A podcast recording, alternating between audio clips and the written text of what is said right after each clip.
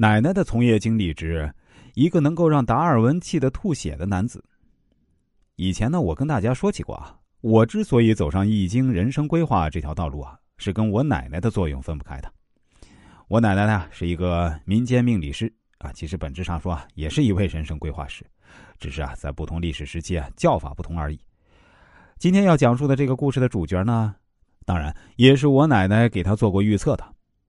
故事的主人公叫王翦，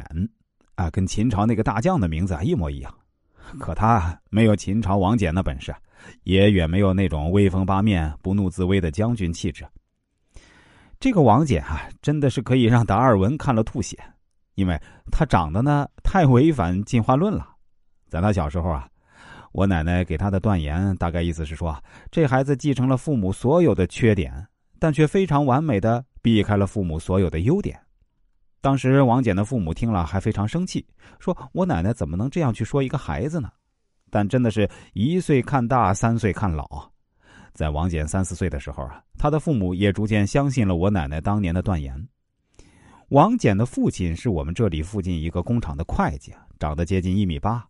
年轻时候也堪称是一表人才，就是皮肤稍微有点黑。王翦的母亲呢，是我们村里有名的村花，一米六五左右，白白净净，就是单眼皮比较明显，但她的那种单眼皮啊，是属于长得很好看的类型。有点像台湾女歌手林忆莲的那种单眼皮，他妈呢是我们镇子里广播站的播音员。话说那个年代啊，每个镇子啊乃至每个村呢都会有个广播站，给乡亲们传达点国家政策、天气预报以及村里的通知之类的。而这个王翦呀，继承了父亲的皮肤黑，而且啊比父亲还黑得多，也继承了母亲的单眼皮，但却显得很不协调，这眼睛就像是被泰森打了一拳似的。其实啊，从轮廓上也能看出他父母的痕迹，但却完全没有搭配好，比例严重失调。连他母亲好几次在王翦不听话的时候都骂他长得太丑了。那更奇怪的是，这个王翦到了十二三岁啊，又不长个子了，最终身高就停留在了一米六，这也太不符合进化论了。